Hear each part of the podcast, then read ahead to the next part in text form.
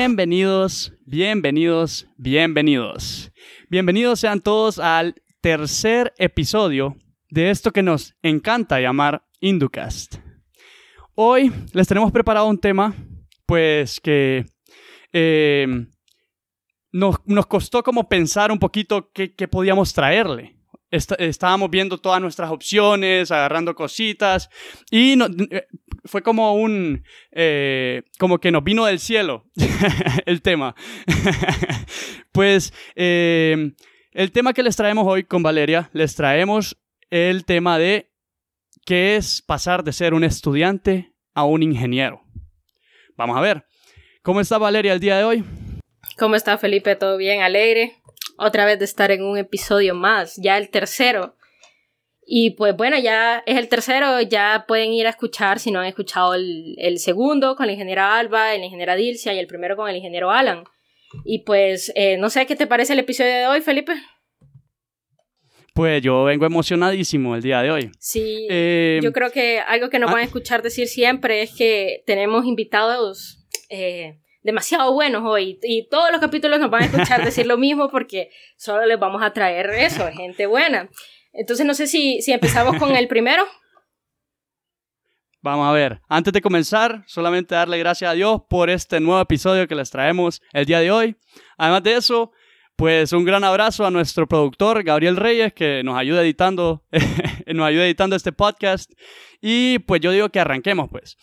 Bueno, entonces vengo yo con la primera pregunta, Valeria, y te pregunto, eh, vos, ah, cuando, por ejemplo, nosotros ahorita estamos en la facultad, lo que sea, y nosotros tenemos esa idea de, que, cuando salgamos vamos a tener que ir a una entrevista, ya sea para práctica, ya sea para, para ya trabajar o incluso ahorita estudiando. Puede, puede, ser que busquemos un trabajo, ¿verdad? Porque ya sabemos que todo se pone complicado a veces, entonces toca.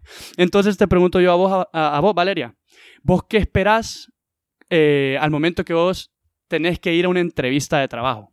No, pues mira, si me lo preguntas, la verdad es que me dan como un poco de nervios, no sé. Incluso hacer esto me da un poco de nervios, siempre es como que dan nervios al principio, pero pues eh, espero como ir lista con todo lo que me han enseñado, ir preparada para esa entrevista. Creo que sería eh, como, como aventarnos, pero creo que, que sí, ya estamos preparados ambos, ya que vamos a, a egresar. Eh, para ir a hacer una entrevista de ese tipo, para ir a pedir práctica. Creo que nos han dado las suficientes herramientas, por ejemplo, también realizar estas actividades te quita un poquito más de miedo, hablar más con gente y pues no, pues yo estoy preparada para una y si no pues ni modo, ya la tengo que hacer y vos. No, claro, y, pues que miedito siempre hay, pero eh, yo, bueno, yo tuve la oportunidad, en mi caso yo trabajé un ratito, y, pero la eh, la cosa mía es que yo nunca tuve la oportunidad de que me entrevistaran. O sea, yo, a mí me dijeron que iban a hacerme unas pruebas y no sé qué, pero al final no me entrevistaron, porque era una empresita ahí, entonces no importa eso. La cosa es que me eh, entrevistaron, era como, eh, como un eh, pasatiempo, pues. Entonces llegué yo y el primer día ya me pusieron a trabajar, a hacer algo, bla, bla, bla, ya. No, no era muy, muy... Entonces no tuve esa experiencia, pero siempre he tenido ese, ese, ese pensamiento de que, ¿qué será ser entrevistado, la, como el, el, el miedo, como decir como que me trabo, no sé qué decir, lo que sea. Entonces con eso eh, yo creo que ya podemos presentarle a, presentarles a nuestro primer invitado. Valeria, ¿qué opinas? Bueno, pues... Para que, no, para que nos dé un poco de lo que él sintió, qué, qué, qué, qué experiencias tiene. Si quieres, puedes ahorita. Sí, este el, primer invitado, pues lo elegimos precisamente por eso, porque es una persona que ya recientemente pasó por su primera entrevista, podríamos decir, su primera entrevista formal para ir a su práctica. Y pues él es, eh, yo sé que la mayoría de ustedes lo van a conocer, es Daniel Roberto Lamelas Ponce. ¿Cómo estás, Daniel? ¿Qué tal, Valeria, Felipe? ¿Cómo están? Placer estar aquí, que me consideraron, ¿verdad? Antes de ingenieros, yo estoy casi, casi llegando, pero me siento muy bien y pues atento y pues mucha alegría de, compartir con ustedes. Daniel, como les decía, eh, seguramente la mayoría te conoce, pero pues te vamos a conocer un poquito más. Entonces, contándoles un poco más, Daniel terminó sus clases el tercer, el último periodo del año del 2019, em, su 100% de clases finalizadas de ingeniería industrial en la Universidad Católica Em, hizo su, su bachiller en el, en el, Instituto San José del Carmen. Eh, bueno, eh, fuimos compañeros unos años, ¿verdad, Daniel? En, en el San José siempre... Nunca, nunca hablamos, pero yo siempre lo miraba con sus hermanos recibiendo sus premios de excelencia académica. O sea, era famoso allá también. y pues bueno, eh, compañero Daniel de la facultad, miembro de la asociación, estuvo en Provida, em, eh, le dieron reconocimiento de excelencia académica en el 2017, en el 2018 y en el 2019. Eh, una persona muy querida en la facultad por los docentes, por sus compañeros y por eso se los traemos. Muy bien. Muchas. ¿Qué opinas? No, no, no. Muchas gracias, Valeria, por esa introducción, por por decir esas cosas, ¿no? Siempre es bonito y curioso escuchar lo que los demás dicen de uno. bueno, interesante, ¿no? Pero no, no, me siento muy bien, gracias por considerarme. Sí, hace, pues, muy, recientemente terminé mis clases en diciembre, como ya lo decías, inicié mi práctica profesional bastante temprano, a inicios de este año, el 6 de enero, la cual pues iba a terminar, iba, el 27 de marzo, aún no recuerdo bien, hasta ese nefasto 16, que todo inició, ¿verdad? Pero no, eh, muy bien, ya culminé mi práctica a, distancia a inicios del mes de junio, eh, mediante teletrabajo, y fue una bonita experiencia, una antesala al, mundo laboral. Eso es la práctica profesional supervisada, de ese modo yo la podría clasificar, pero aprendí muchísimo, eh, aprendí muchísimo tanto de mis compañeros, del lugar, de las tareas, las actividades pues, que, que uno le encargan, las actividades que, se, que, son destinadas y que uno debe responder, y también de los aportes, de okay, cómo aplico yo mi, mi conocimiento, mi base de ingeniería industrial a una organización, sobre todo que tiene ciertas características un tanto distintas, pero cómo lo hago y de qué manera yo puedo mejorar, de qué manera yo puedo eh, proponer o pues que sean mejoras reales, que no solo sean queden propuestas, sino en aplicaciones concretas. Así que no, una, una bonita experiencia que vale la pena que todos la disfruten y que aprendan sobre todo del, camino. Em, entonces, creo que ya podemos pasar al siguiente, a nuestro siguiente invitado. Ah, bueno, no sé si respondí, de hecho no sé si la entrevista, no sé si vamos a hablar de la entrevista ah, perdón, perdón, directamente. Sí, sí, sí. ¿Qué, vos al momento de, eh, de, bueno, ya cuando ya te tocaba hacer tu práctica, terminaste el 100% de tus clases, estabas listo para continuar con el siguiente, el siguiente paso de tu vida, que es la práctica, y después el, eh, pues salir al mundo. Bueno, entonces te pregunto yo, ¿qué esperabas vos en, esa entrevista? Sí, sí, sí, ahí, Mira, el proceso de la entrevista es bastante peculiar porque básicamente uno va a un, tipo mini interrogatorio, si se puede decir de cierta manera. La entrevista es, es, un mecanismo que utilizan las empresas para conocerte mejor, para conocer el perfil de ese prospecto. El primer paso es el currículum. Vos tenés que haber elaborado tu currículum previamente, a aspirar, ya sea para práctica para cualquier trabajo. Entonces, la elaboración del currículum es el primer paso. Tienes que saber qué vas a poner en ese currículum, todos sus datos personales, las referencias, si has tenido experiencia laboral. Ah, y una parte bien importante son tus habilidades y aptitudes, aquellas cosas en las que vos te consideras muy bueno.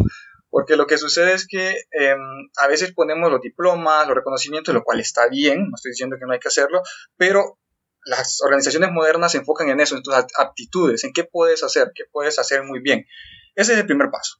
Yo no voy a decir que me, memoricé el currículum, pero sí, pues sabía que había puesto y pues eh, me quedó en la mente. Ya sabía, ok, esto lo voy a poner, esto va a conciencia.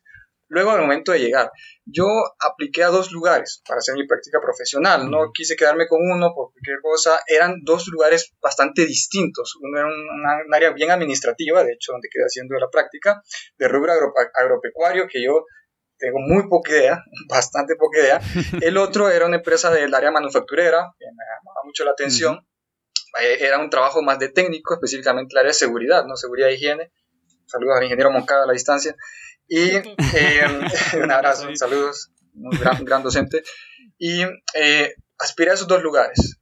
La presentación, la forma en que va vestido influye. De eso depende del lugar, ¿verdad? Yo siento que la forma que uno va vestido también, la presencia que uno tiene, de la seriedad que le da. La primera entrevista fue en el área administrativa, yo fui bien elegante, fue un saco, fui mi pantalón normal. Obviamente pues uno con las expectativas. Iba nervioso, no te voy a decir que no, porque a pesar de que uno pueda tener experiencia hablando, mm, le gusta interactuar con las personas, es una experiencia nueva. Técnicamente era la primera vez que me pasaba y, y, pues uno va, con ese nervio, con esa, qué pensar, ¿no? ¿Qué, ¿Qué se viene para acá? Entonces recuerdo que me entrevistaron y lo primero que hacen es que tienen tu currículum, entonces dijo, ya lo leyeron, ya lo leyeron, ¿qué tengo que hacer ahora? De verdad, ya, ah, entonces uno se sienta, lo saludan y todo. Y la entrevista... te, tengo, te tengo una pregunta ahí antes que sigas. Ok, ok, dime. Em, bueno, como para ir un poco más preparados todos, ¿verdad? Los que vamos a esto. Ajá. Em, a vos te hicieron una pregunta, no sé si te hicieron esta pregunta, pero muchas personas me dicen que les da miedo y no sé si a mí me daría miedo, ¿verdad? Porque no me la han hecho. Que es, em, ¿cómo te describí vos mismo? ¿Te la hicieron? me hicieron una similar y ya te la voy a decir justamente ese, ese punto. ¿Cómo me describo a mí mismo? Creo que no fueron con esas palabras, sino un poquito, me, pusieron un poco en jaque, te diré. Pero lo primero que me preguntan es que el, perfil, ¿verdad? ¿Ok? Eh, usted, pues, fue colaborador de esto, gestiona estos grupos, ¿qué nos puede decir de esa experiencia? Un poco de tu experiencia de vida profesional en la universidad. Luego viene una pregunta que va bastante encaminada a lo que vos decís sobre la descripción de uno mismo. A mí la pregunta que me hicieron fue, ¿por qué yo le tengo que dar este puesto a usted en lugar de a las otras personas que han venido? ¿Verdad? E, es una pregunta que básicamente se va a a lo mismo. ¿Por qué tiene usted que no tienen los otros? ¿Qué aptitudes, qué habilidades tiene usted que no tienen los otros? Y lo que yo te puedo recomendar o lo que yo hice en ese momento y creo que fue bueno, es primero ser sincero ser sincero en cuanto a tus fortalezas, ¿verdad? No exagerar, no, no pretender ser un superhéroe, yo lo puedo todo, yo, yo puedo hacer de todo, mire, aquí puedes saberlo, yo, yo tuve esta experiencia y la otra. No, ser sincero, obviamente resaltando las fortalezas, no a un nivel exagerado, pero también decir las debilidades o limitaciones que uno considera. Por ejemplo, a mí me preguntaron en este lugar, ok, ¿por qué se lo debo, debo dar a usted? Yo recuerdo que yo lo que dije, bueno, en primer lugar, yo soy proactivo, a mí me gusta estar activo, a mí me gusta trabajar. A mí no me gusta estar sentado, sino que me gusta estar moviéndome, me gusta estar activo. En segundo lugar, me pregunté, yo lo que dije fue, eh, a mí me gusta aprender.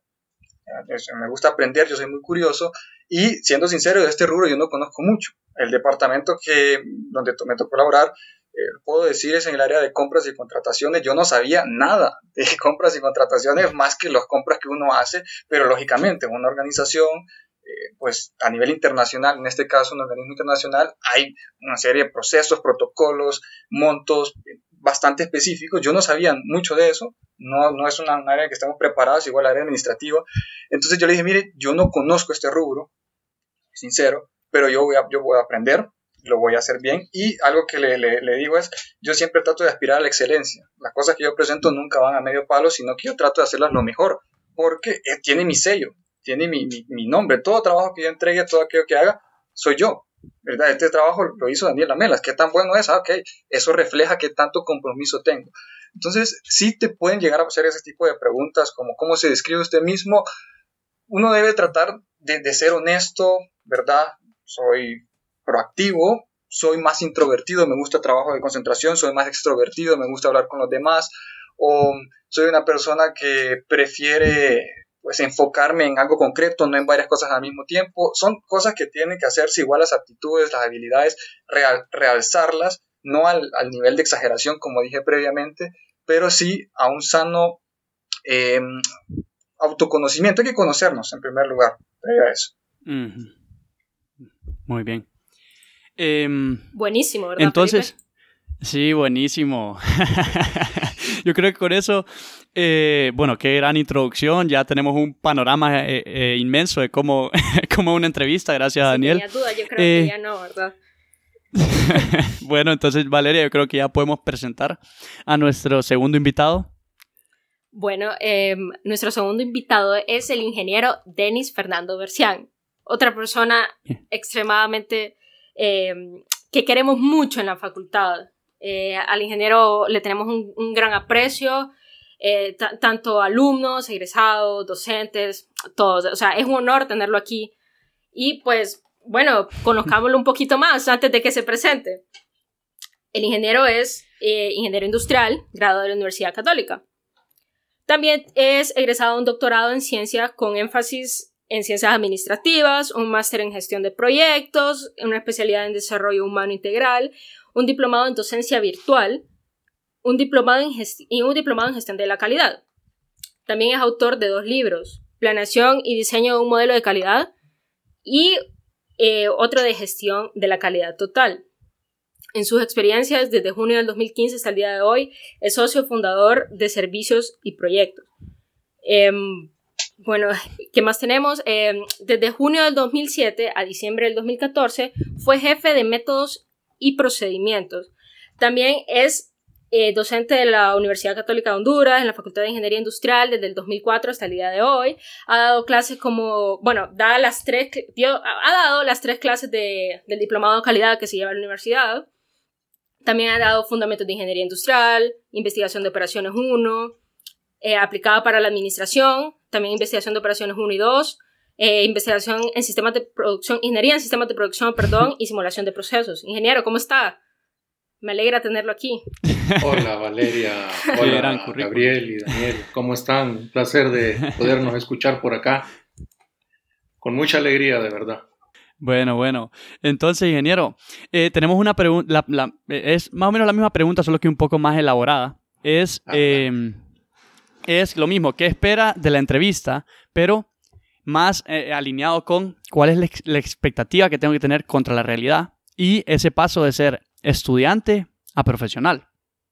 Entonces, usted como ya ha tenido varias experiencias trabajando en varios lugares, me imagino que ha tenido varias, varias entrevistas o ha incluso dado, eh, entrevistado empleados para ver si los incluye dentro de su plan de empleados. Y eh, pues con tanta experiencia, ¿para qué? Eh, le cedo la palabra para que nos dé un poco de contexto. Fíjate, Felipe, Valeria, que eh, realmente al, platicar con ustedes y escuchar a Daniel, eh, estoy retrotrayéndome casi hace 20 años, cuando yo salí egresado. Y mi primera entrevista de trabajo, ya al justamente eh, salir de la universidad, porque en efecto, como tú decías, yo, yo ya había trabajado, pues, pero situaciones de la vida, había trabajado a medio tiempo con, un tío. Entonces, eh, bueno, iba en la mañana y luego iba a la universidad por la tarde, entonces ya había tenido alguna experiencia, pero claro, era mi tío, ¿verdad? Mayor cosa que me preguntó, este, mira, ¿conoces a alguien que me puede ayudar aquí para, para hacer un montón de cosas en la fábrica? Este va a ser como mi asistente cuando él era el gerente general, ¿verdad? Entonces, yo le dije, ¿y por qué no preguntas eh, si yo te quiero ayudar? Entonces, pero, pero, pero vos estás estudiando en la universidad, pero yo también quiero trabajar. Entonces eh, me dijo, bueno, está bien, venite el lunes a la, a la empresa y vamos a, decirte qué es lo que vas a hacer. Fuera de esa primera situación que, que se dio, em, en fin, eh, pues tuve que dejarlo porque si no, no avanzaba con la universidad.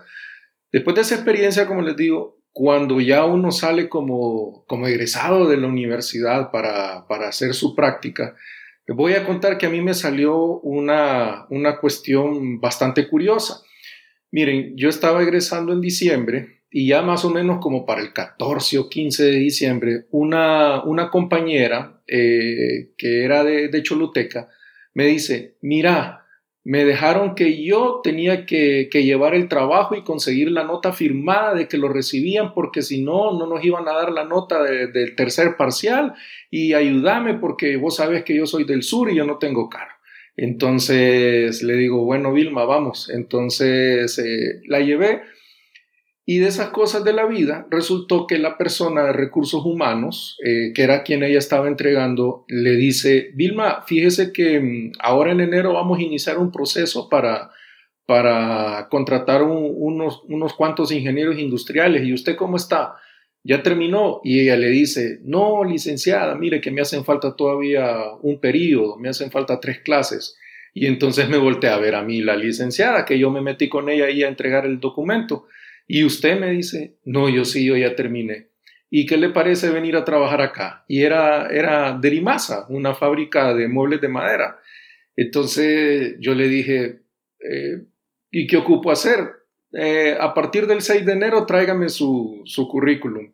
Ven, por eso es que esa coincidencia, como decía eh, Daniel, ¿verdad? De, la fecha, eh, ya me hacía recordarme todo ese nerviosismo. Entonces yo me quedé impactado porque la verdad les voy a decir que, que yo quería tomarme mi tiempo para buscar mi práctica. Eh, no, no tenía la velocidad para graduarme. Y dije, bueno, Vamos a hacerlo. Le llevé el currículum, ¿verdad? Llegado enero, le llevo el currículum y resulta que, para no hacerle tan largo el cuento, después de un proceso, sí, de muchas entrevistas con, con ella, que era la asistente del gerente de personal, con el gerente personal, con el gerente de producción, porque yo iba a ir al área de producción, ¿verdad? Como ingeniero industrial. Y resulta que también pruebas psicométricas, bueno, la verdad que ellos me dijeron, usted no viene aquí a hacer práctica. Usted lo que queremos es contratarlo. Si quiere, trabajando, hace la práctica, pero nos interesa ya todo este proceso para que se quede. Y, la verdad que eh, yo miraba a otras personas, ¿verdad? Ese, ese nerviosismo que muchas veces vemos en las películas, de que usted llega a una sala y, bueno, como era una planta de producción, no me fui tan, ¿verdad? Tan de saco ni de corbata, pero sí de manga larga, ¿verdad? Eh, un pantalón de tela y mis zapatos de vestir.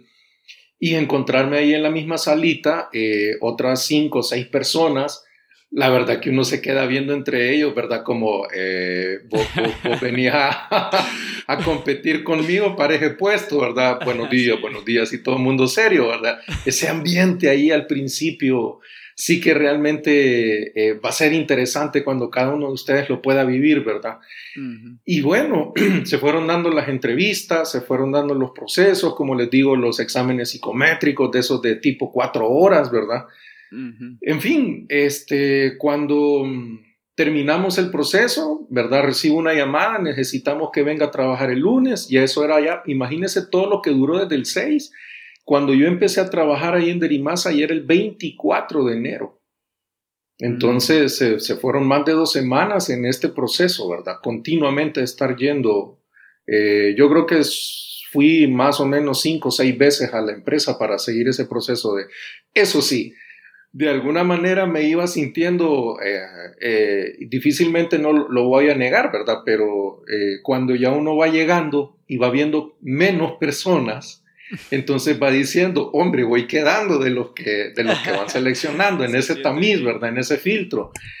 Y uno va sintiendo mucha más emoción. Pero la verdad es que cómo iban cada una de estas entrevistas, en efecto, a mí me pasó una cuestión bien curiosa. De, como, como les digo, yo iba sin, a veces sin la intención, pero ¿qué voy a decirle, verdad? Es Dios que, me quería ahí en ese lugar, es Dios el que me tenía preparado ese lugar, porque después la experiencia laboral fue, fue preciosa, pudimos hacer muchas cosas y en realidad eh, lo que yo les puedo compartir en ese sentido es que yo tenía mucha tranquilidad. Sí, en, en el momento que yo llegaba, uy, la adrenalina se subía, pero eh, la verdad que yo iba con mucha tranquilidad.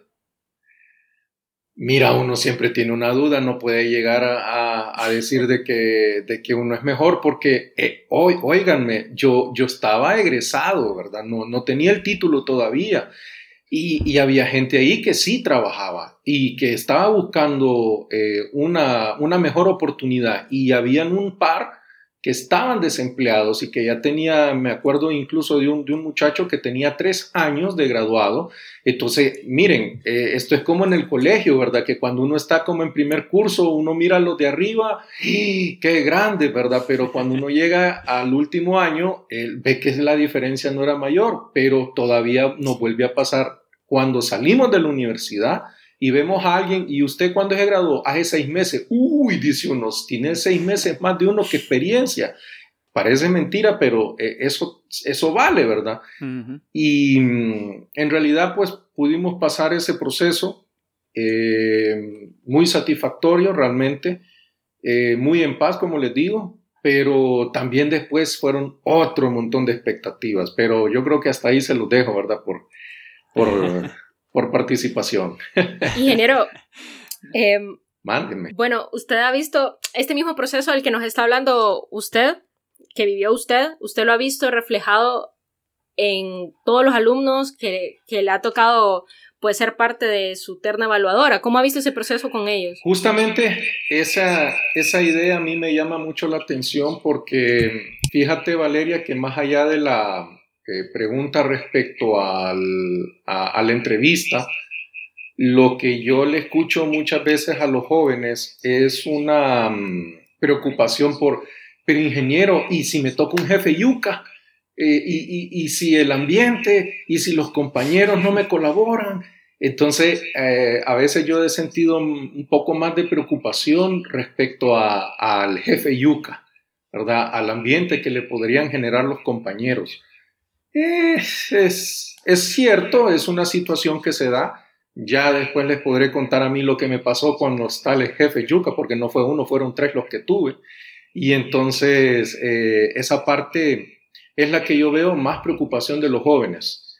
Cuando eh, están eh, pendientes, cuando van a salir, es unas caritas de emoción, es unas caritas de, este, pero ahora me va a tocar levantarme temprano todos los días, ah, tal vez estando en la universidad no necesariamente me levantaba, yo podía escoger el horario al que quería ir a la universidad, de repente se entraba hasta las 2 o 3 de la tarde, pero bueno, no, ahí ya va cambiando, ¿verdad? Esa situación de, del que yo de alguna manera puedo gobernar mi tiempo a, a un momento en el que pues ya me toca tener responsabilidades, ¿no? Y en este sentido con un jefe. Y, a veces eso es lo que yo les he dicho. Eh, miren, ahorita que van a la práctica o cuando están en la práctica les digo, ¿verdad? Y ustedes que se quejaban de nosotros maestros, ¿verdad? Que éramos yuca, que ingeniero, déjeme entregarle mañana el trabajo. Y yo, no, el trabajo ya tenía rúbrica para hoy, tiene que ser hoy. Y ay, ¿qué pasa en, el campo ya laboral? Que realmente así es como actúan los jefes, ¿verdad? usted le piden las cosas no para tal día, se las piden para ayer. Me imagino que a Daniel eso le pasó en más de alguna situación.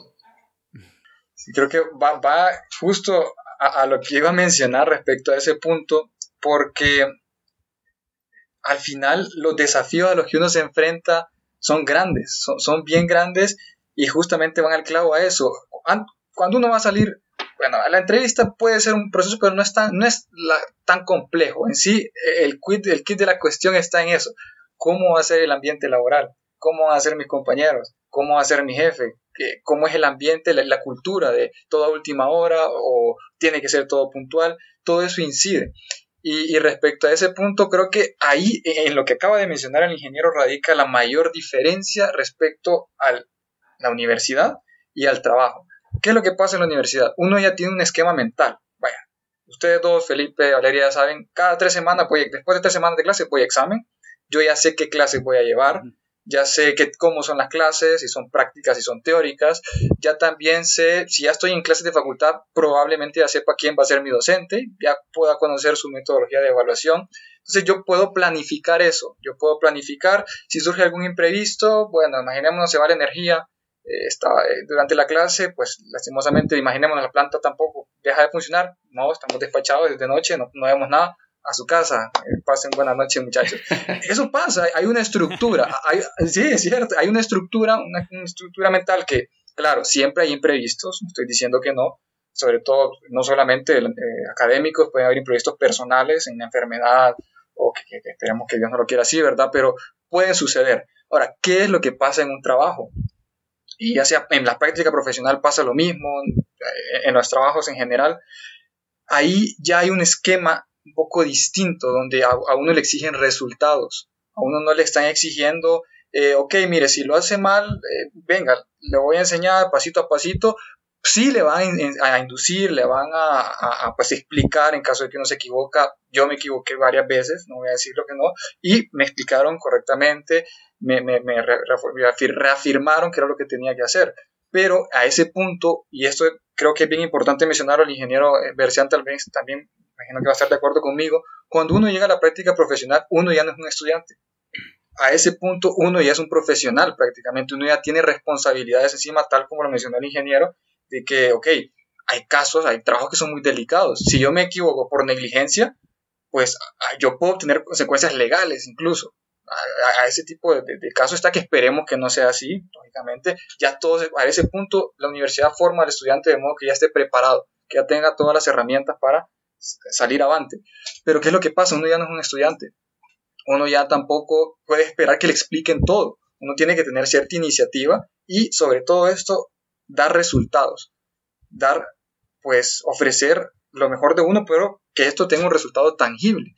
Em, no solo que se queden en buenas intenciones, no solo debe quedarse en, ok, yo intenté, pero no pude. Eso en las empresas a la gente no le gusta generalmente. No es que no le gusta, sino que denota como cierto derrotismo. Y, y un ingeniero, y esto, bueno, todas las profesiones en general, no solo los ingenieros, todas las profesiones debemos trabajar por entregar resultados y resultados de calidad. Pero un ingeniero en particular, ¿qué es un ingeniero? ¿De dónde viene esta palabra del ingenio? ¿Y qué es el ingenio? Es la facultad de utilizar nuestra cabeza, nuestra, nuestro análisis para dar una solución tangible y mejorar el desempeño de un, departamento, de una unidad funcional, de un proceso en particular. Esas son creo que las claves eh, importantes respecto a esto es lo que los desafíos un poco grandes. Hay otro tipo de desafíos particulares, rápidamente, el equipo de trabajo, ¿verdad? La, la, la, apertura que va a tener a uno, llega como poquito comprado uno a los trabajos, ¿verdad? Hola, ¿qué tal? Mucho gusto. Eh, no, no, existe esa confianza con sus compañeros, con sus amigos, su grupo de amigos, ahí uno, en el mejor de los casos, pueden haber otros practicantes, que mejor si, si, si hay personas que, que lo puedan acompañar, que los conoció en alguna ocasión. Hay otros casos donde uno puede contar con profesionales de su misma área. Aquí les quiero hacer, comentar un poco de mi experiencia personal.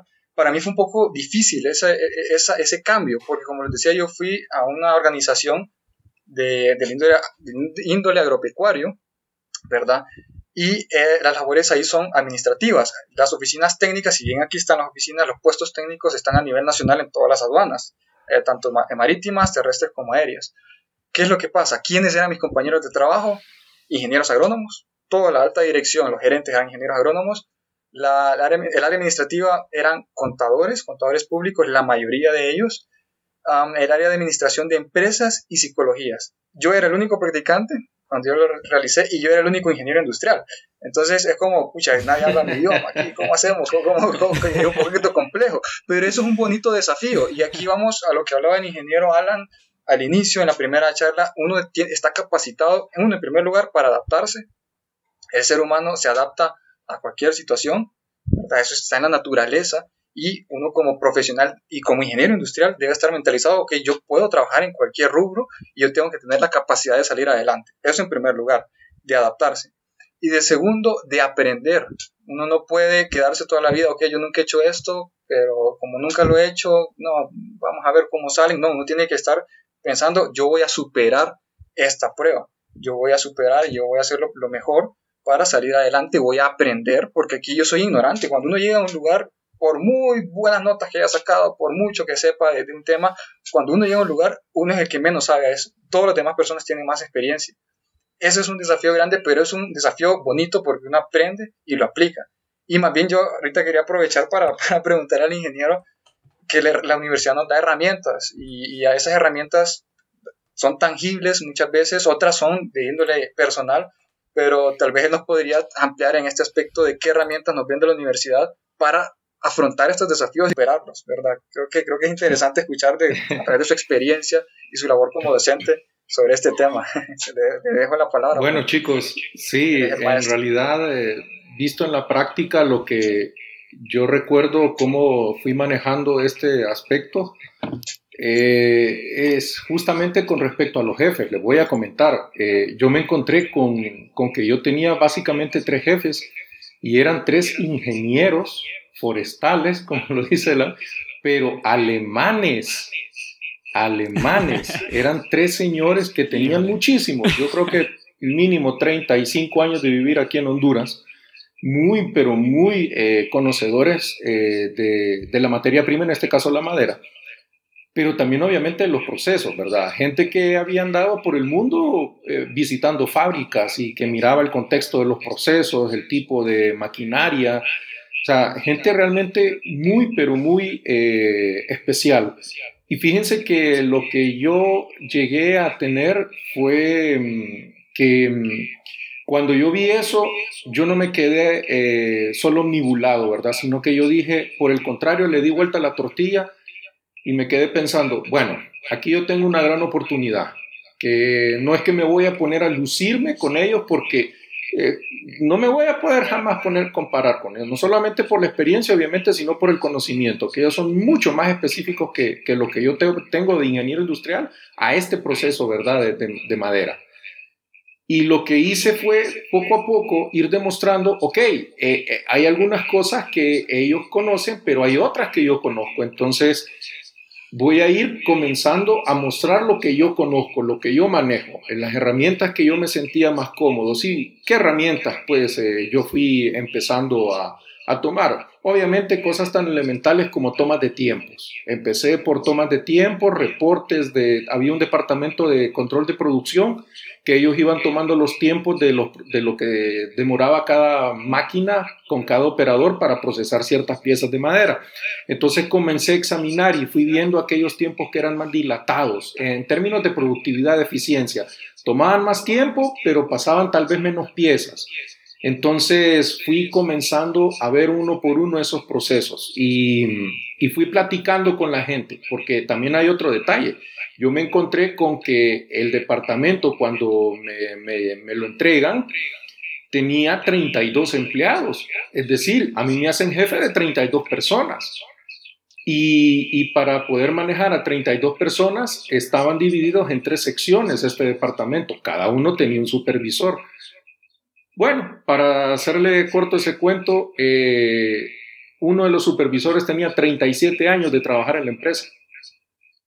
Y lo que sí le, sí, lo que sí, o sea, yo tenía, obviamente, imagínense, veintitantos años, tenía el más de trabajar en la empresa que yo de edad. Y, y yo llegarle a dar a una persona órdenes de esa, ¿verdad? Sí. Ese, desafío es real, la resistencia al cambio, a la gente de edad. Intimida, intimida por el conocimiento también que tenía la persona. El otro, el con el que yo mucho, más me llevé, porque era más, era más crucial, ¿verdad? Los procesos en esa sección, eh, tenía 21 años de, ser, de, super, de trabajar en la empresa. Y el otro supervisor tenía 6 años. Bueno, ¿qué, qué, qué le puedo yo decir? Eh, con estas personas yo comencé a tratar de hacer equipo hacerles ver, bueno, yo quiero escucharles a ustedes, porque yo me creí esa filosofía japonesa, ¿verdad? Del Kaizen, eh, pero también del Gemba, el Gemba, el piso, eh, el, el, piso de la planta, ¿dónde está la solución? Pues ¿dónde está el problema? Pues ¿dónde está el problema? Está en la máquina, está en el operario, está en el mantenimiento, vaya y vea, búsquelo usted eh, en persona. Y entonces fui poco a poco evidenciándoles, porque tal vez ellos lo que sí, obviamente ninguno era universitario, estaban acostumbrados al trabajo en efecto duro, ¿verdad? Eh, pero a, sentarse a analizar un poco lo que ellos estaban haciendo, los resultados que estaban obteniendo, de repente ellos no estaban muy acostumbrados. Y esto es donde yo me fui diciendo, bueno, yo, yo tengo esa parte, esa formación, ¿verdad? De, analizar datos como, eh, como un ingeniero industrial. Entonces, voy a darle esas herramientas de analizar junto con ellos los datos, a ver qué, qué, opinión me dan de, de, estos resultados. Y ellos poco a poco me fueron dando, mire, ah, esto pasó por esto, esto. Entonces, lo que yo voy ganando al ir haciendo equipo con ellos, analizando los datos, es, es lo que se le llama retroalimentación. Pero más importante como profesional a mí me va generando criterio, porque me va llevando a una, a una causalidad de las cosas ah, esto pasa porque esto pasó primero. Entonces, eso fue lo que a mí me fue formando y un criterio eh, con el cual yo poco a poco comienzo a ser un poquito más autónomo, pero nunca los dejo aparte de ellos. Incluso eh, le decía, ¿hay, ¿alguno de ustedes cree que, que sea necesario platicar con el operador o con el ayudante de las máquinas para poder eh, entender esto mejor? Y ellos poco a poco se fueron abriendo también a, eso, ¿verdad? De que, ojo, eh, yo soy el jefe de ellos y yo voy y, platico con ellos y les pregunto las cosas. Y, esto a ellos les va cambiando el chip porque también va, voy haciéndolo yo caer en lo mismo. Ellos son jefes, pero también es bueno que le pregunten a su, a su gente qué es lo que está pasando con la máquina, porque al fin y al cabo ciertamente los operadores de cada máquina conocían casi al 100%, ¿verdad? Cada uno su máquina. Entonces, eso me fue llevando, como, como le planteo con los análisis, y, una cosa que no podemos dejar aparte, ¿verdad? Eh, cosas tan elementales como un diagrama de proceso, realmente aprenderse el proceso, que eso es algo sumamente importante. Si usted llega a una práctica y no llega a comprender el proceso que se está llevando a cabo en donde a usted lo han dejado con una responsabilidad de trabajo, se le va a hacer cuesta arriba encontrar qué cosas eh, puede, por ejemplo, para ya pensando en la monografía, en el informe, qué cosas voy a hacer de aporte.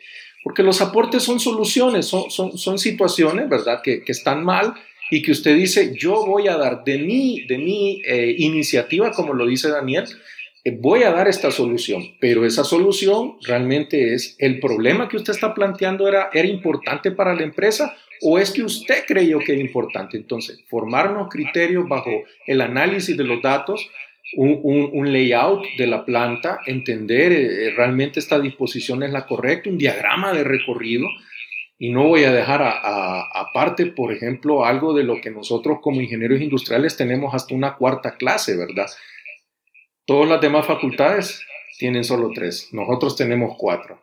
La APLI, claro, aplicación de la calidad, nos lleva a nosotros a tener una mejor comprensión de los procesos vistos desde la óptica del control de la calidad y los modelos de calidad de gestión. Entonces, eh, yo me fui dando cuenta también de cosas tan elementales en este sentido como la documentación de los procesos instructivos en las, en las máquinas, jalé de mis clases de mantenimiento, ¿verdad? Que por ahí estaría el ingeniero Nicolás también eh, dándome esa parte cuando yo fui estudiante y, y decirle eh, a la gente de mantenimiento, mire, yo quiero que usted venga. Vamos a tomarnos un tiempo con cada uno de los operadores y necesito que me los capacite. ¿En qué cosa puntualmente? El mantenimiento que a su criterio usted cree que lo puede manejar un operador de una máquina. No le va a dejar de que abra el panel y que vea los circuitos o que vea las conexiones neumáticas como nos presenta el ingeniero Bustillo, pero lo que sí le pido es que cuestiones de mantenimiento, ayúdenles por favor a que ellos sepan que cuando algo suena raro, tiene que inmediato actuar y decir, aquí paramos, aquí mandamos a llamar al de mantenimiento pero que también en la mañana él sea capaz de que si hay algún engranaje que necesita una gota de aceite, él sea el, que se lo dé, de tal manera que se dé ese mantenimiento preventivo real, ¿verdad? Entonces, todas estas cosas eh, son las que yo fui encontrando. Claro, estoy hablando de una experiencia de una fábrica, ¿verdad? Y que realmente, obvio, toda la facultad, toda la carrera, pues eh, se me fue permitiendo encontrar una aplicación del conocimiento, incluso hasta costos, ¿verdad? Precisamente de un proyecto que me plantearon para ver, eh, costear si compraban una madera gruesa o, pegar varias piezas para hacer esa, pieza gruesa para unas eh, patas de cama, eh, yo fui encontrando incluso que el costeo de, de la electricidad en la empresa estaba mal hecho. Y cuando yo evidencié eso, hasta el, el, jefe, ¿verdad? El gerente financiero eh, no tuvo ninguna respuesta que darle al gerente general cuando nos llamaron a una reunión. Y, y, yo no lo hacía por querer hacer quedar mal al otro señor, ¿verdad? Sino que realmente son los hechos. Y esa, y esa parte fue la que a mí me, me hizo ver como profesional. Realmente eso es lo que yo creo que si alguno de ustedes eh, tiene un sueño de trabajar en algún lugar y dice, voy a aprovechar la práctica para, para, lucirme, porque en realidad es un escaparate, ¿no? Si, si muchos de, de, los estudiantes se quedan trabajando en, en, donde hacen práctica porque demuestran que son valiosos, demuestran que pueden resolver problemas, pero en ese efecto demuestran su profesionalismo. ¿Y cómo yo defino ese profesionalismo? Mire, ponga atención en las clases, ponga, póngase a hacer las tareas, no las copie, hágalas usted para que usted realmente aprenda los conceptos, aprenda los ejercicios. Y cuando a usted le pregunten algo, no necesita ser todólogo, pero usted va a tener la noción bastante clara de qué hacer. Y, cuando no, no lo sepa, no tenga la pena de preguntar. Puede ser en la oficina, ¿verdad? Puede ser en la planta, pero también puede ser en la facultad. Esa invitación yo se la hago a todos los que lleguen al momento de su práctica. Que a mí me sucedió algo, ya que Felipe me preguntaba que cómo era eso con los practicantes. Y, cierro este, este bloquecito haciéndoles ese comentario.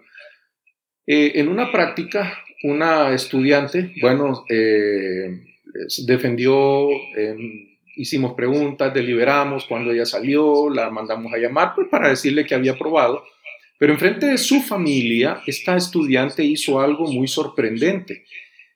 Ella nos pidió perdón a los tres eh, ingenieros de la terna, porque ella lo que nos dijo fue, me siento mal porque hasta ahorita que estoy defendiendo, me doy cuenta que ustedes son personas que ya tienen el título del que yo estaba defendiendo.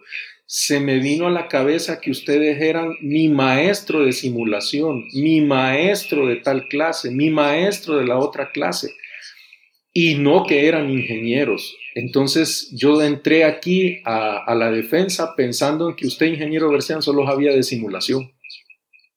Entonces, miren que ese tipo de cosas, ¿por qué se lo digo? Porque de repente, a veces cuando el muchacho está en práctica o la muchacha está en práctica, se pierde eh, la, posibilidad de, de volver a la universidad o de mandarnos un mensaje o hacernos una llamada telefónica en la que nos pregunten algo, nos pidan alguna ayuda, porque piensan de que nosotros somos maestros, no, que, no somos ingenieros, porque solo les damos una clase y creen que solo de esa clase sabemos. Pero bueno, eh, ya pasamos por esas aulas y ya hemos estado en la calle, pues eh, eh, teniendo la experiencia laboral, también poniendo en práctica esos conocimientos. Así que eso es una invitación, la verdad, para que tengan la confianza en todos los docentes para poder acercarse.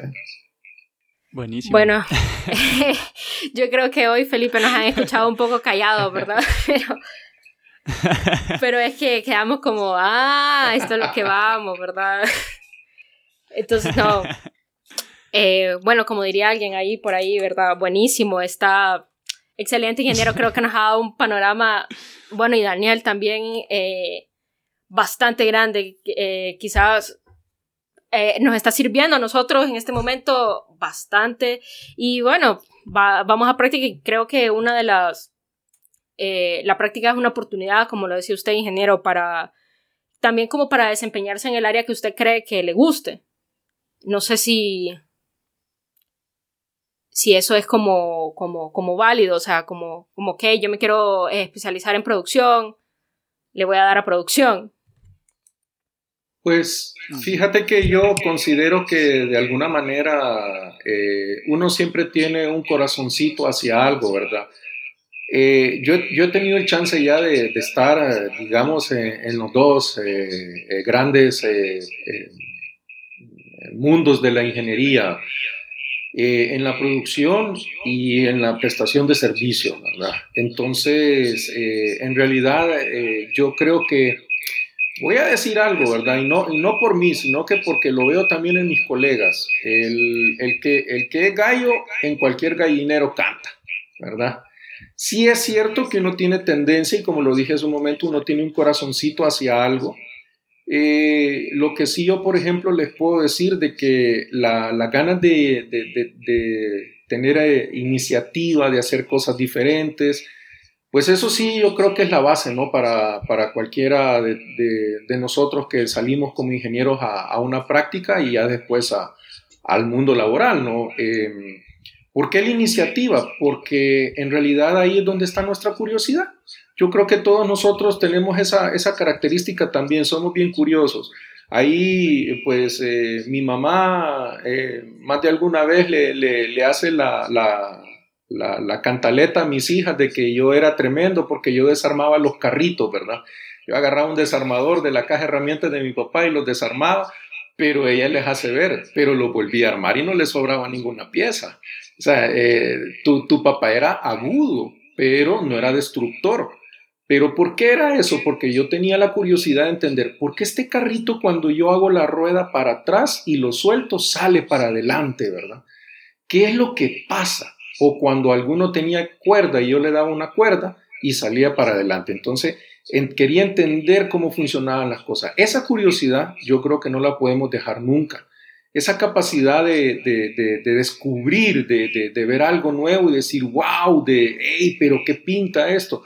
Yo creo que por muy grande que nosotros vayamos eh, creciendo en la vida, no la debemos de dejar aparte porque si nosotros nos quitamos esa capacidad de sorprender, lastimosamente vamos matando ese lado curioso que nosotros tenemos porque nos vamos dejando como, como que, ah, sí, ya, yo vi un video y ya, ya eso ya lo entendí, ¿verdad? Sí, sí, no, no, trate usted de experimentarlo. Ahí es diferente que uno tenga esa experiencia. Eso creo yo lo que, lo que puedo mencionar al respecto. Muchísimas gracias, ingeniero. Eh, entonces, con eso, eh, vamos a dejarles un, un tiempito. Este, en, este, en, este, caso va a ser como cortito porque ya nos extendimos bastante y todavía nos falta la última sección. Entonces, eh, pero no hay problema, aquí venimos a hablar, a dar nuestra experiencia, así que no importa. le voy a pedir como que nos den un...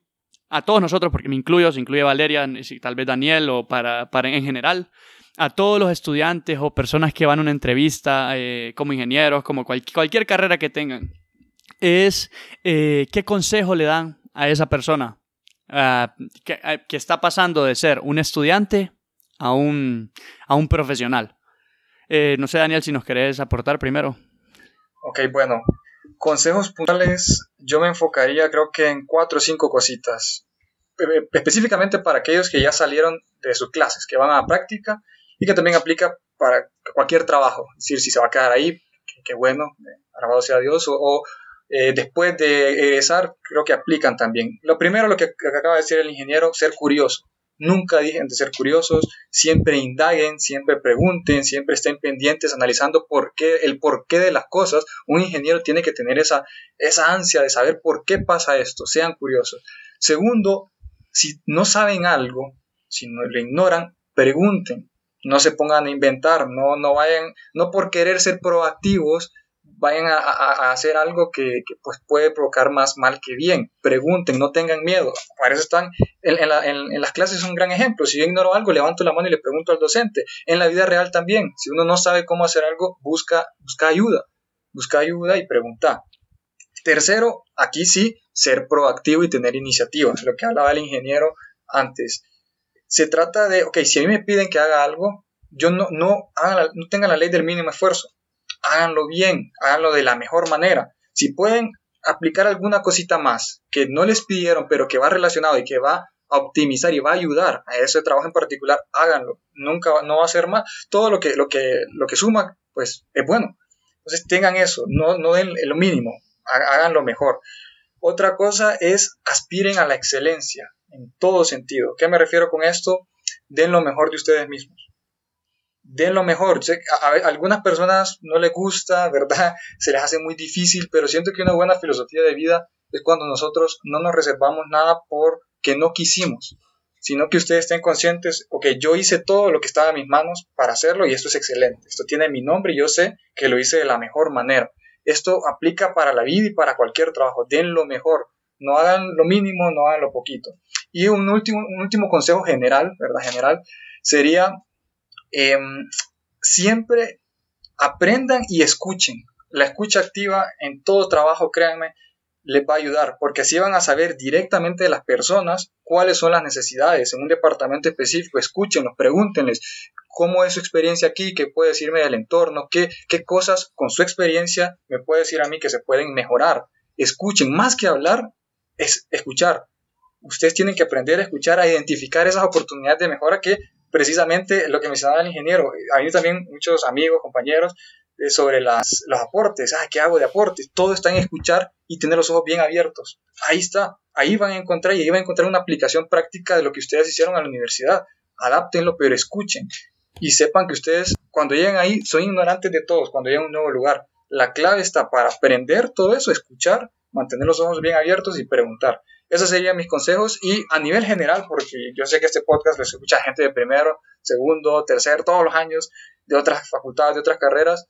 Si algo que podría decirles es que... Y egresado. y egresado, sí, claro. Si no, no se me escapan, egresados docentes, em, todas las personas que escuchan es que disfruten, los, para los estudiantes que disfruten su estancia en la universidad, que disfruten esos cuatro años, que los aprovechen. No solo, si, si, claro, está bien asistir a clases, está bien enfocarse, pero si pueden disfrutar de ese, de ese recorrido, de ese camino, háganlo, ¿verdad? Pasen por la universidad ustedes, no que la universidad pase por ustedes. Creo que el ingeniero Bustillo dice mucho esta frase, ¿verdad? Pasó a la universidad, pasó por él, pero él no pasó por la universidad, dice él. Ustedes tienen que pasar por la universidad, tienen que tener esa habilidad de disfrutar ese camino.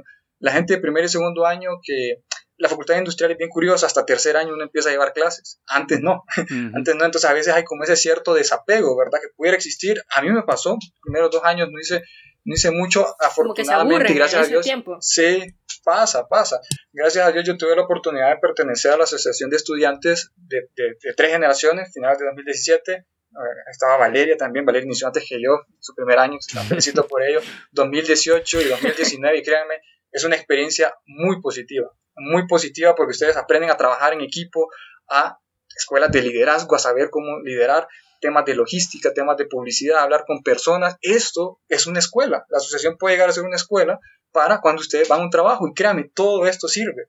La gente identifica, ah, pucha, usted eh, está reciente aquí, pero parece que tuviera más años, eh, usted es afable con la gente, se acerca, eso ayuda y créanme, es un plus, le suma.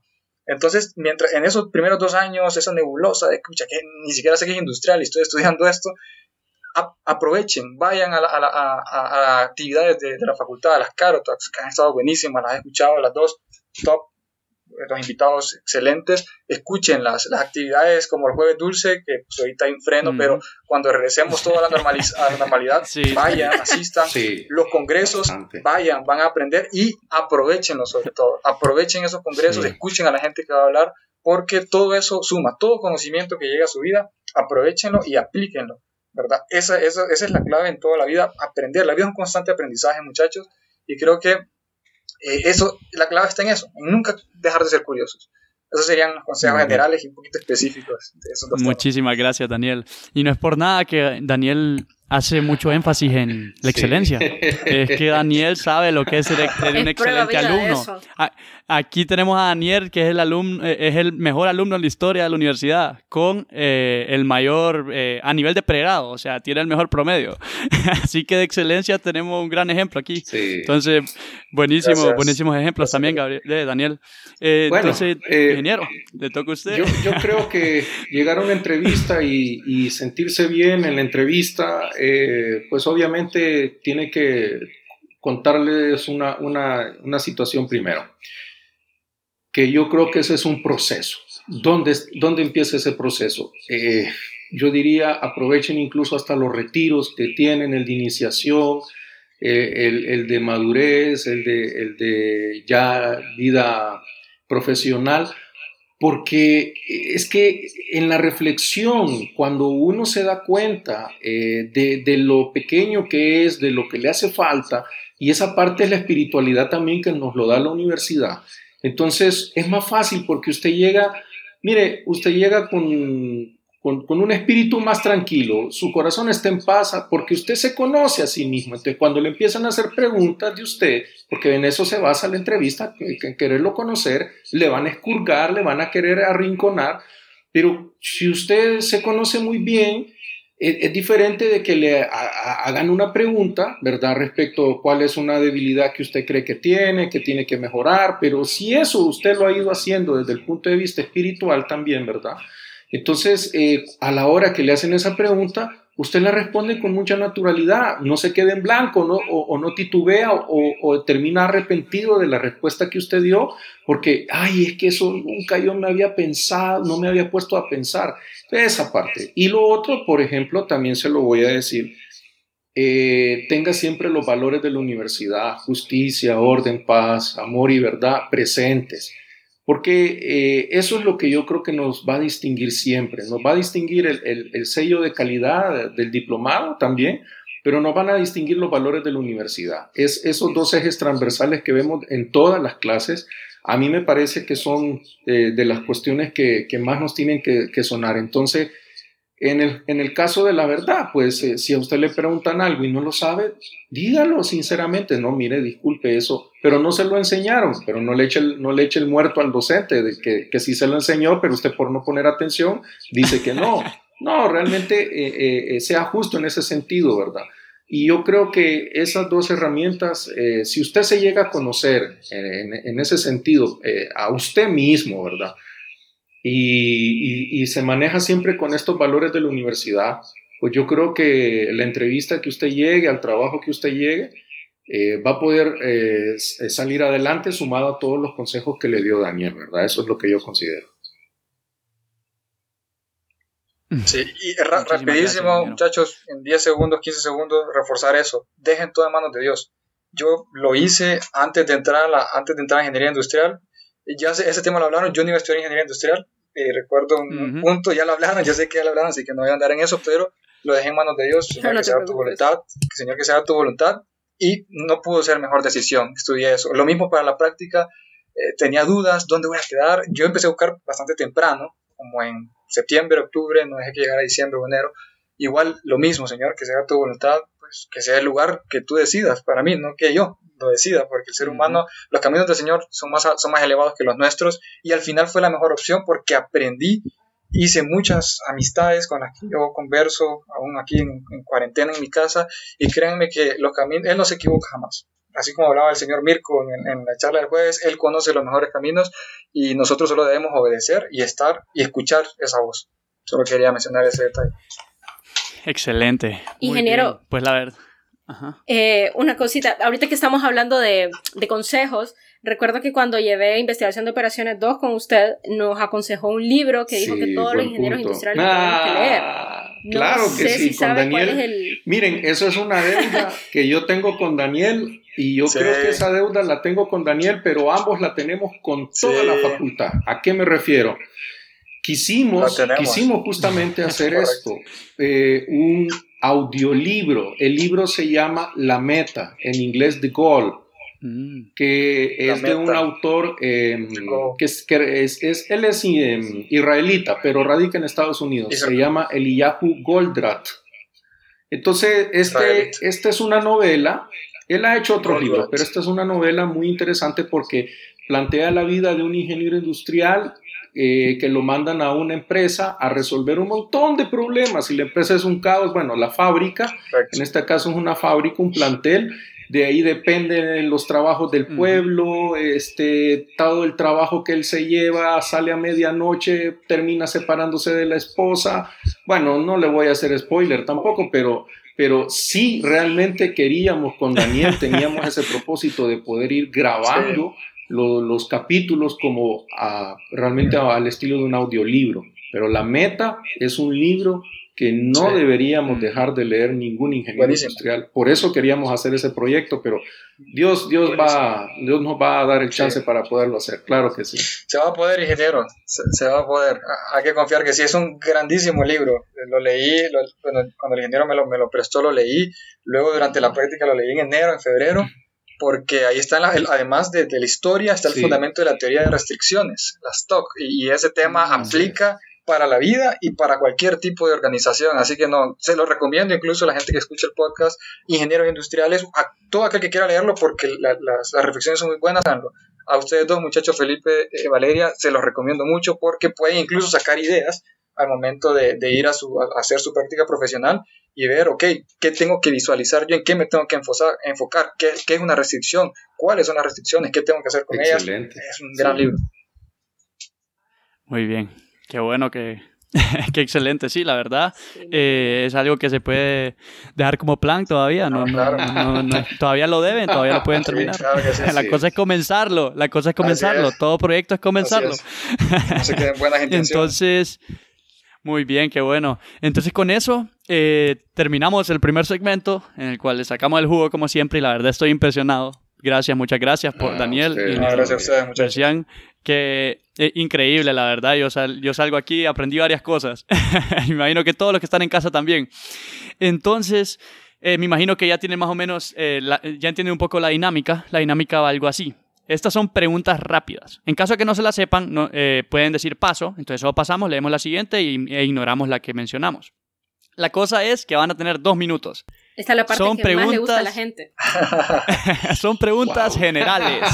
Son preguntas generales, entonces tienen que estar pilas. Entonces yo les digo, no- si no se la saben de top, top of mind, de un solo paso. O, o, la- o dicen lo que sea, no importa. Aquí eh, lo que salga no importa. Entonces, eh, no sé, Valeria, si vos querés tomar el tiempo y vamos a ver quién quiere comenzar. Ingeniero, oh. ¿quiere comenzar? Vamos. Daniel bueno, va a ser el primer, bueno, de hecho es el primer invitado como parte de nosotros que tenemos, ¿verdad, Felipe? Y es el, Sí. eh, y pues le vamos a dar la oportunidad de que también se, también se pelee ese, Uy, uy, uy. ese lugar con, Ese- ahora con la ingeniera Alba, lugar. porque la ingeniera Alba pues ya le ganó al ingeniero Alan, entonces Me dan- a ver. abrieron, una ventana que ahora no se va a cerrar, muchachos. Lo voy a aprovechar. Ay, un monstruo. güey. Sí, así. bueno, entonces te llevo el Ingeniero, ¿está tiempo? Felipe, y cuando querrás, Adelante. güey. Ok. Ok, está bien. Entonces, si querés vos contar y yo, yo comienzo de un solo. Ya saben, ingeniero, si no se la sabe, dice paso. No hay problema. Ajá. Ok. ¿listo, Vamos. ingeniero? Entonces, Sí, estamos listos. Bueno pues. Uno, dos, tres, ya. Primera pregunta, ¿quién ganó el Mundial del 2014? Alemania. Muy bien. ¿Quién dijo solo sé que no sé nada? Aristóteles. Siguiente, ¿en qué país se encuentra el estadio de Wembley? En Inglaterra. País. Muy bien. ¿Cómo se llama el procedimiento de subir la bandera? Izar la bandera. Muy bien. ¿Qué enfermedad padeció Stephen Hawking? Oh, es eh, cuadraplegia. Vamos a ver. ¿Cómo se llama el fundador de Facebook? Mark Zuckerberg. Muy bien. ¿Qué día es la fiesta nacional de Estados Unidos? El 4 de julio. Muy bien. ¿En qué año se produjeron los atentados sobre las Torres Gemelas de Nueva York? En el año 2001. Muy bien. ¿En, eh, ¿en qué año llegó a- el ser humano a la luna? En 1969. Muy bien. ¿Cuántas naciones conforman el Reino Unido? Uh, el Reino Unido eh, son cuatro. Bien. Muy bien. ¿Cuál es el órgano más grande del cuerpo humano? La piel. ¿En qué años murió Steve Jobs? En 2012. ¿Cuántos corazones tienen los pulpos? Eh, uno. ¿Cuántos corazones? Perdón. ¿En qué continente está Ecuador? En el continente americano. ¿Qué cantidad de huesos, qué, cantidad de huesos hay en el cuerpo humano? 206. Muy bien. ¿Cuánto duró la guerra de los 100 años? No, no fueron 100 años. eh, uy, uy, uy, uy. Ponle, ponle 82. ¿Qué significa FIFA? Federación Internacional de Fútbol Asociado. ¿Cuál es el país más grande del mundo? Rusia. Y ¿Cómo se llama? el- ya, tiempo. No, me pucha. Sí, ingeniero. Me pusiera un monstruo. Una barra altísima. Dios mío. Me pusiera un monstruo, sí. Wow. No puede Dejaba ser. la barra súper alta, no, bro. Excelente. Sí. Y se puso Ay, buenísimo sí. eso. Yo sabía. Está complicada. Ay. ¿Estás nervioso, Daniel? A mí me daría nervios ser el siguiente. Mira que me, me dejó la, dejó la, el Sí. puesto alto, pero bueno, Vamos, vamos a hacer, vamos, vamos a hacer, vamos a ver. Vamos, ¿Y Daniel. usted, ingeniero, cómo se siente No, después de eso? Uh, Curioso. estoy sudando. estoy sudando. Buenísimo, pues. Entonces, Daniel, ¿estás Ya. listo para. Listo, vamos, Muy a ver. bien, entonces- todo. Valeria, cuento. Dale. ¿Lista? Bueno, Sí. pues. Uno, dos, tres, ya. ¿Cómo se llama la estación espacial rusa? Eh, no, siguiente, no me acuerdo. ¿Qué instrumento óptico permite ver los astros de cerca? El microscopio. ¿Cuál es el primero de la lista de los números primos? Bueno, primo tiene que ser el 2. Muy bien. ¿Cuál es el único mamífero capaz de volar? El murciélago. Muy bien. ¿Cuál es el libro sagrado del Islam? Corán. ¿Qué es más pequeño, un átomo o una molécula? Un átomo. ¿Quién, es, quién escribió Hamlet? Hamlet fue Shakespeare, William Shakespeare. Muy bien. El triángulo que tiene tres lados iguales, ¿cómo se llama? Equilátero. Muy bien. ¿Cuándo empezó la Primera Guerra Mundial? 1914. Muy bien. ¿Qué deporte practica profesionalmente Roger Federer? Ah, tenis, maestro. Muy bien. Muy bien. Listo. ¿De qué lengua proviene el español? Latín. ¿Qué fue, ¿Quién fue el presidente de España que gobernó desde, la, desde el año 2011 hasta el 2018? Eh, Mariano Rajoy. Muy bien. ¿En qué país se usó la primera bomba atómica en combate? Eh, Japón. Muy bien. ¿Cuál es el metal más caro del mundo? No me acuerdo. No, estoy seguro si es el oro. Sigamos. Sí, no. sí, sí. ¿Cuántos años tiene un lustro? Cinco. Muy bien. ¿Qué es más grande, un átomo o una célula? Una. Uy, un átomo. Más grande. Más grande, no, más grande. Célula. Célula. ¿Dónde se encuentra la capa de ozono? Ah, la capa de ozono. Ah, estratosfera. ¿Quién sabía que no sabe... Perdón, esa no. ¿En qué, ¿En qué país se encuentra la Universidad de Cambridge? Cambridge, Inglaterra. Muy bien, vamos a ver. Eh, vamos a, ¿Cuál es el idioma más antiguo de, los que sobreviven en Europa? Alemán. ¿Cuál es el país con más camellos salvajes? Egipto. Eh, tiempo. Uy, hombre. Estaban yucas. La última estaban yucas. Ahí vamos a tener que ver el bar para ver quién. No, creo que. No, Hay que llamar al ingeniero Cardona. creo que, creo que me, me supera el ingeniero del Sean, pero no. No sabemos. Vamos a tener que revisar. Sí, hay que revisar, hay que revisar. Está reñido, está reñido. Muy bien, muy bien. Vamos a ver. Muy bueno. Eh, ¿Cómo se sienten después de. de... Bien. ¿Qué les parece? La verdad. Muy, Mucha, muy, bueno, me, muy, me, bueno. Me, muy, bueno. Solo, solo tengo esa que el choque, pero no. Muy bien, muy bien. Estuvo muy bien. Eh, ¿Qué opinan? ¿Cómo se sienten? Mm, voy a, voy a, vamos a estar pendientes de esa segunda revisión. En el próximo sí, episodio será el ganador. Sí, sí, sí. Tenemos que saber, tengo que estar.